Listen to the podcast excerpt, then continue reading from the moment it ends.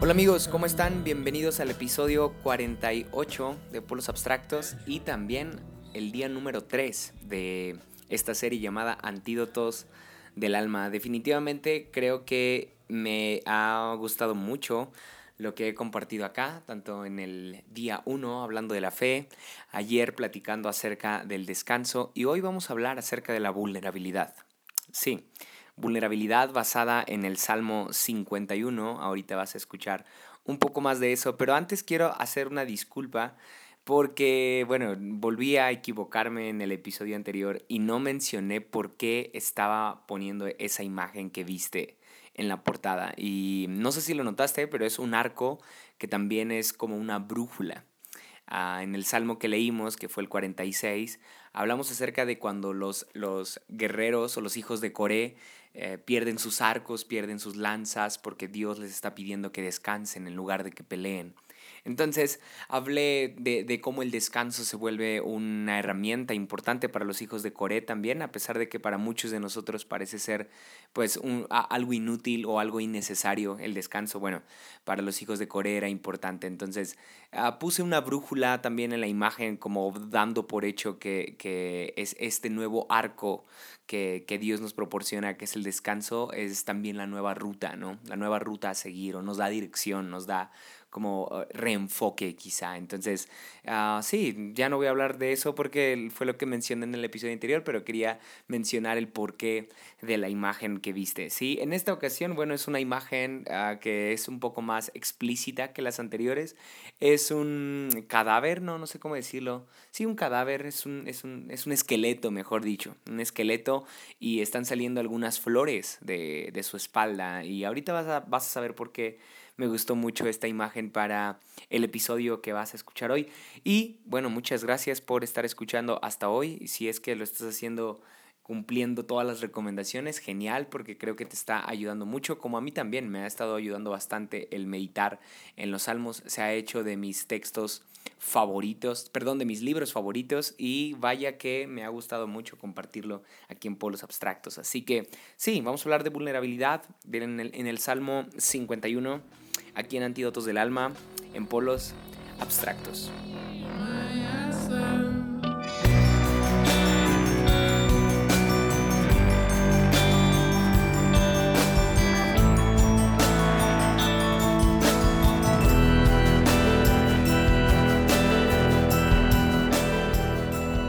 El Salmo 51 es escrito por David y no es precisamente el mejor salmo, ya que aunque suena muy poético, y ahorita te quiero contar acerca de, de algunos datos interesantes que tiene este salmo respecto a métrica, respecto a poesía, ya que está perfectamente escrito.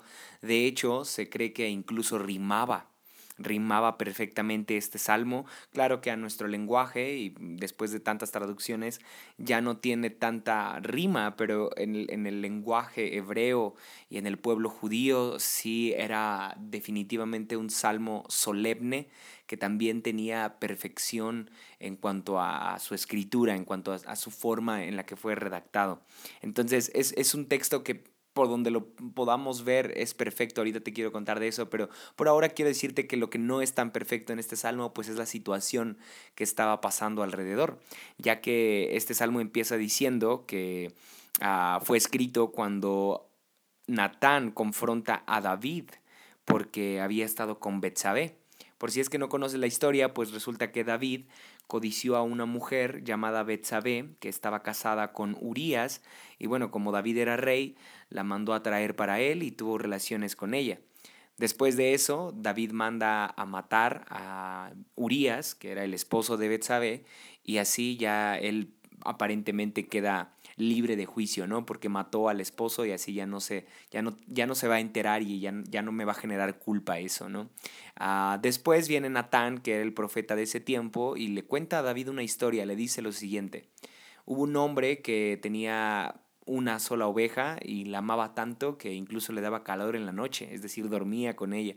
Pero había otro hombre que tenía un rebaño inmenso y le tenía envidia al hombre que solamente tenía una oveja, entonces fue y se la quitó. Y cuando David escuchó esta historia que Natán le estaba relatando, se enojó tanto que le dijo a Natán que ese hombre merecía morir. David pensando que se trataba de, de un asunto dentro del pueblo, ¿no? Como era el rey, pues él creía que, que, que, que, su opinión o él tenía que poner justicia, vaya. Y entonces Natán le dice, bueno, ese hombre eres tú.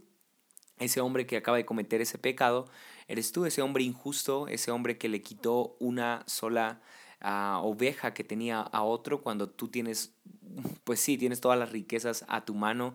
Bueno, mira cómo te has comportado, ¿no? En pocas palabras, esa es la confrontación que le hace Natán a David y cuando David escucha esto, se pone decepcionado de sí mismo y cuenta la historia que David está llorando por muchos días, está arrepentido, se encierra y era tan fuerte su oración, era tan fuerte su llanto, era tan fuerte su arrepentimiento que todo el pueblo podía escucharlo, ¿sí?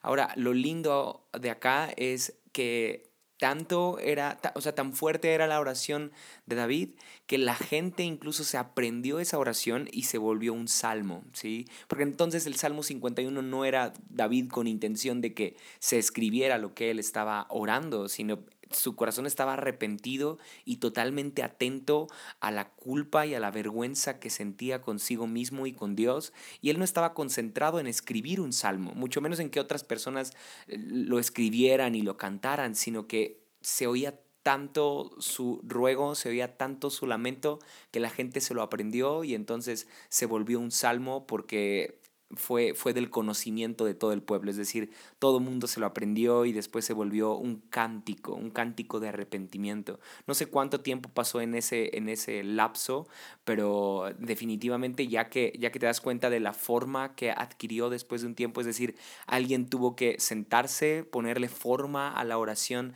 de David porque no era así de perfecta, era una oración genuina, era una oración de arrepentimiento que no llevaba como tal métrica ni llevaba la intención de rimar, pero alguien, algún poeta tuvo que sentarse a escuchar de cerca la oración de David y apuntarla probablemente y después de eso, bueno, darle la forma para que se volviera un cántico, ¿sí? Porque el Salmo 51 es un cántico.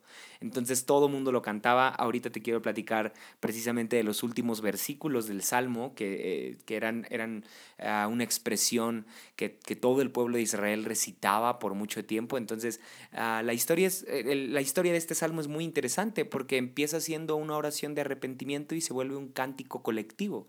Empieza siendo una oración de alguien que se porta vulnerable y después termina siendo uh, una alabanza de arrepentimiento que cualquiera podía usar en, su, en sus devocionales, ¿no? En su, en su tiempo de oración quizá o a la hora de acercarse a Dios. Ahora, antes de continuar, quiero usar esta licencia.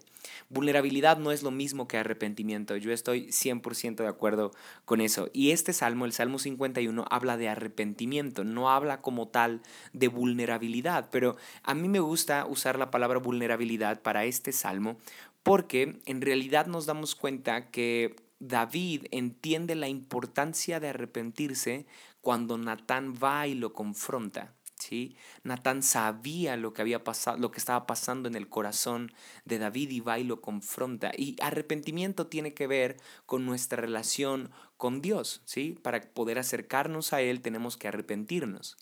Mm, pero para acercarnos a otras personas, para tener amistad, para tener intimidad con otras personas, hay la necesidad, existe la necesidad de ser vulnerables, no de arrepentirnos. Porque hay personas que aunque están arrepentidas de sus errores o de sus pecados, no son vulnerables con otras. ¿Las conoces? Que aunque en su relación con Dios, bueno, ya se sienten perdonadas, pero no le cuentan a nadie sus batallas, no le cuentan a nadie sus luchas, y entonces no son personas vulnerables, ¿sí? David, aunque se arrepiente en esta oración del Salmo 51, creo que nace este arrepentimiento por su capacidad de ser vulnerable.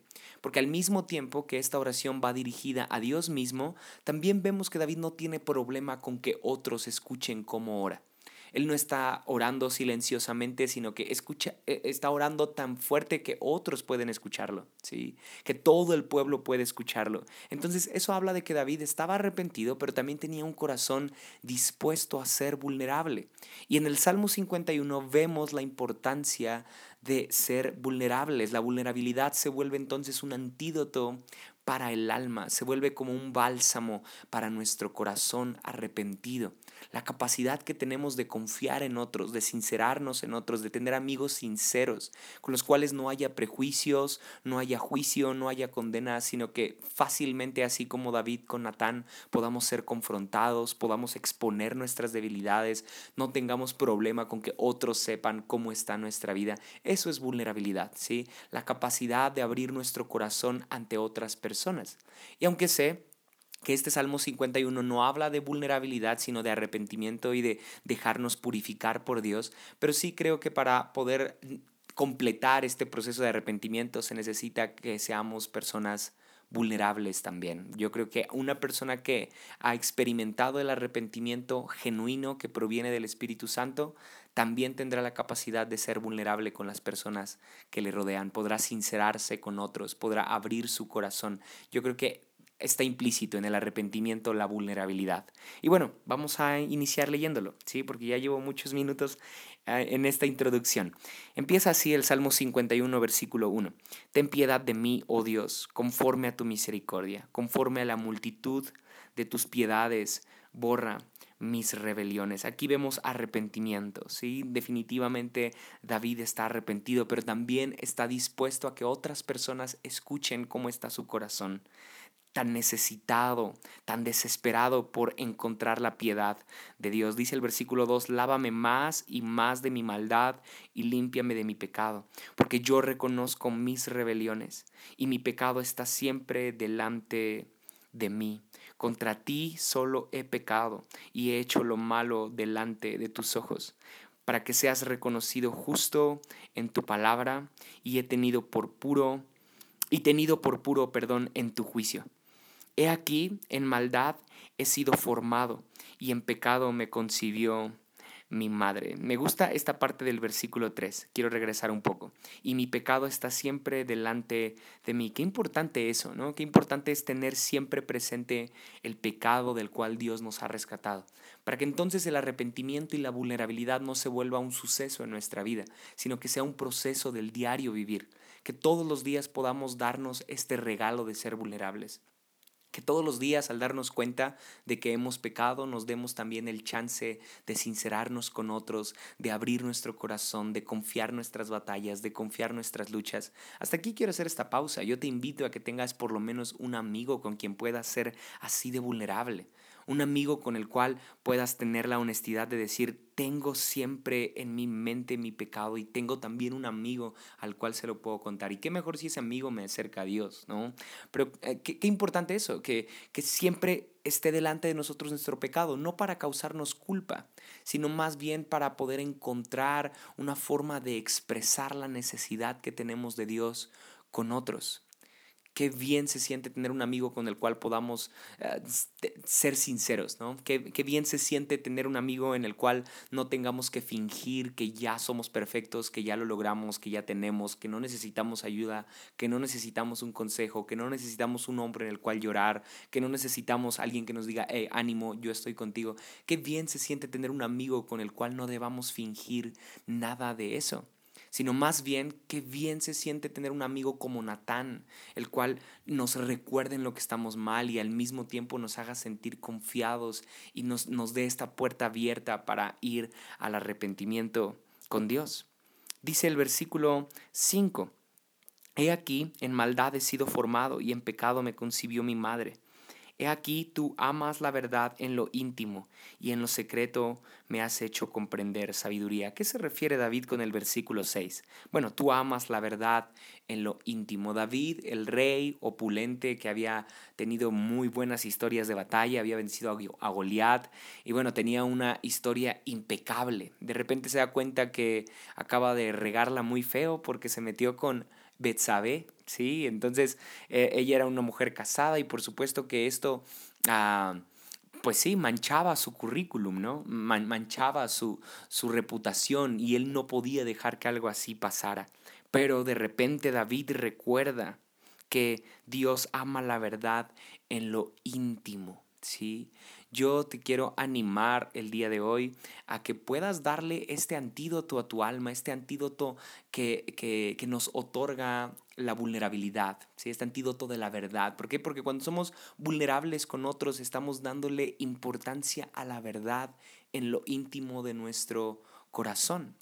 Pero si solamente aparentamos con todas las personas y fingimos que podemos como un David y, tratamos de cubrir nuestros errores y de enmendarlos torpemente, así como él lo hizo mandando a matar a Urias y solamente agrandando más y más el problema y se nos olvida que Dios ama la verdad en lo íntimo. Escucha esto, Dios ama la verdad en lo íntimo.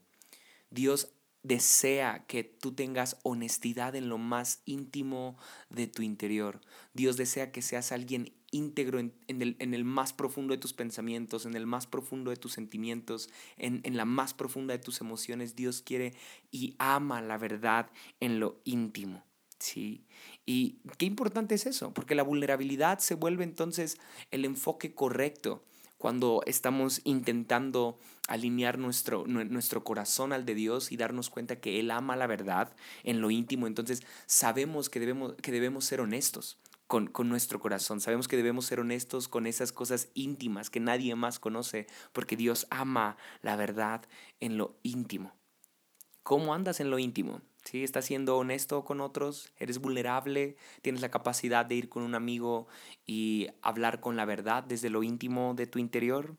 Revelar lo más íntimo de tu ser, revelar lo más, el, el, secreto más oculto, porque Dios ama la verdad en lo íntimo. Dice el versículo 7, purifícame con hisopo y seré limpio. El hisopo es una planta que se ocupaba para los rituales en el pueblo judío. Se ocupa en números 19 para hablar de algunas ceremonias que hacían. También se ocupa en Éxodo, cuando los primogénitos iban a morir por causa de, de las plagas, ¿lo recuerdas? que Dios dice que el, primogénito de todas las familias y el primogénito de los animales va a morir para que Faraón deje salir al pueblo. Bueno, Dios les da, le da la orden al pueblo judío de que ellos pongan con sangre, pongan una mancha de sangre en sus puertas para que el espíritu de la muerte no toque sus hogares y así no muera nadie ah, en, sus, en sus casas. Pero ese, esa, esa, mancha de sangre se iba a poner con hisopo, con, con, plantas, ¿sí? con hierbas. Por eso me gustó mucho la imagen que ves en este episodio, porque qué lindo ver a un cadáver, es decir, algo que parece reflejar muerte, en realidad dar vida. ¿sí?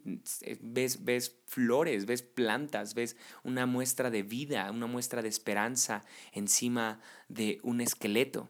Y es que lo mismo se vuelve el hisopo, algo que aparentemente son, son hierbas, es decir, vida, son, bueno, no aparentemente, es, es real, ¿no? Vida, flores, algo verde, ¿sí? Pero al mismo tiempo manchado de sangre, es decir, muerte. Entonces, eh, es, es, muy lindo analizar estos, esta, esta mixtura, ¿no? Esto, eh, esta paradoja o estos dos, mm, ¿cómo decirlo? Pues sí, estos dos componentes tan contrarios o... Sí, estos dos hechos tan contrarios, muerte y vida, y, sopos que purifican, y lo mismo está diciendo David acá, purifícame, Señor, purifica mi vida, purifica, purifícame con hisopos, es decir, esta muerte espiritual en la cual me encuentro solamente con un poco de hisopos que tú rocees por mi, por mi corazón, un poco de hisopos con los cuales limpies, purifiques mi vida, solamente así seré libre. Y eso hace la vulnerabilidad. Cuando tú y yo somos vulnerables con otros, nos sinceramos con otros, aparentemente hay vergüenza, aparentemente estamos exponiendo una situación de muerte, una situación incómoda, una situación de miedo, una situación de terror, una situación de espanto, pero sorprendentemente por medio de esa vulnerabilidad podemos encontrar vida. ¿sí? Quiero continuar. Dice el versículo 8. Hazme oír gozo y alegría, y se recrearán los huesos que has abatido. Esconde tu rostro de mis pecados y borra todas mis maldades. Crea en mí, oh Dios, un corazón limpio y renueva un espíritu recto dentro de mí. Ah, me encanta este versículo. Ojalá tengas Biblia para que subrayes esto. Crea en mí, oh Dios, un corazón limpio y renueva un espíritu recto dentro de mí. Aquí David nos está dando la parte central del salmo. Crea en mí, Dios, un corazón limpio y renueva un espíritu recto dentro de mí. David está diciendo que no se trata de comportamiento ni de conducta, se trata de un corazón limpio, de que Él renueve, de que Dios renueve un espíritu recto dentro de nosotros. Quizá exteriormente te ves bien, luces bien, o podrías componerte quizás si enmendas algunas actitudes que otros que otros podrían ver, ¿no? Pero ¿cómo anda tu corazón hoy? ¿Sí? ¿Cómo está tu corazón al iniciar este año? ¿Acaso podrías decir esto así como David? Señor, mira mi corazón, purifícalo, crea en mí, oh Dios, un corazón limpio, renueva un espíritu recto dentro de mí. Dice el 11, no me eches delante de ti, no quites de mí tu Santo Espíritu, vuélveme el gozo de tu salvación, mm, y espíritu noble me sustente. Hasta este versículo, el versículo 12, David estaba hablando en pasado, pero a partir del versículo 13, escucha cómo David empieza a hablar. Ahora parece que ya no se trata de estar centrado en mí, sino ahora estar centrado en Dios. Dice esto, entonces enseñaré a los transgresores tus caminos. Ahí parece que David ya, ya recibió un toque del Espíritu Santo porque ya no está sintiéndose culpable, ya no parece que se está sintiendo avergonzado, sino que ahora él se siente digno de enseñar a los transgresores sus caminos. Dice, dice el mismo versículo 13, y los pecadores se convertirán a ti. Líbrame de homicidios, oh Dios, Dios de mi salvación. Cantará mi lengua tu justicia. Aquí parece que el canto ya está tornándose más a gozo y alegría. Señor, abre mis labios, dice el 15, y publicará mi boca tu alabanza. Oh, qué, qué importante es ser vulnerables, ¿no crees? Porque ser vulnerables nos lleva a alabar mejor a Dios. Ser vulnerables nos lleva a entender mejor la voluntad de Dios.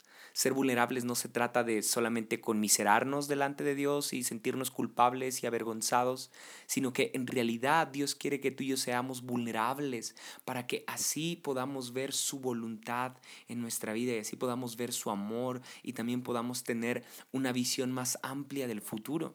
Y es que personas que mm, reconocen sus errores, reconocen sus pecados, reconocen sus fracasos, el futuro parece ser prometedor no se vuelve algo incierto, no se vuelve algo de miedo, sino más bien se vuelve algo que trae esperanza. Para David el futuro parece ser esperanzador después de haber sido vulnerable, después de haberse arrepentido, después de haber confesado sus pecados a corazón abierto y dejado que todo el mundo lo escuchara. Parece que su visión del futuro se vuelve esperanzadora porque dice esto en el versículo 17.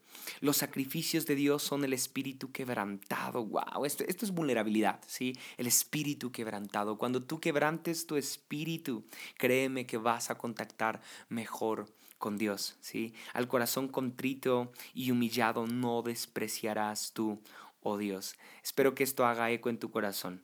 Dios no desprecia ningún corazón humillado. David lo ha entendido. No se trata de la corona, no se trata de sus victorias en la guerra, no se trata de, de todos los logros que ha tenido. No, Dios no desprecia corazones humillados. Nunca lo va a hacer. Hoy es un buen día para que humilles tu corazón delante de Dios, ¿no crees? Dice el versículo 18, haz bien con tu benevolencia a Sión, edifica los muros de Jerusalén. Dice el 19, entonces te agradarán los sacrificios de justicia, el holocausto u ofrenda del todo quemada. Entonces ofrecerán becerros sobre tu altar. David está diciendo que todos los rituales que hacía el pueblo de Israel eran vanos si no había vulnerabilidad y arrepentimiento antes. Pero cuando el pueblo entendiera que había necesidad de ser vulnerables, entonces los demás rituales iban a tener sentido, iban a tener valor. Si es que asistes a la iglesia, sabrás que hay muchos rituales que hacemos, ¿no? Congregarnos, a cumplir con ciertos patrones, pero créeme, ninguno de esos es importante, todos son obsoletos cuando no aprendemos a ser vulnerables y a tener un corazón ah, sincero con otros. La misma Biblia dice que debemos confesar nuestros pecados unos con otros. Si es que quieres escuchar un poco más de esto, escucha el episodio de Confesión que sana, que también lo encuentras aquí en Polos Abstractos, y hablo de la importancia de tener un amigo, de tener un hombro cerca de nosotros con el cual podamos llorar después de habernos sentido, sentido perdón, arrepentidos. ¿Sí? Si es que tienes algún líder o algún pastor, pues mejor, tienes más la oportunidad de ser vulnerable, de arrepentirte eh, con Dios y expresárselo a un amigo que tengas cerca. Porque de lo contrario, todos los demás rituales que hagas para agradar a Dios serán obsoletos.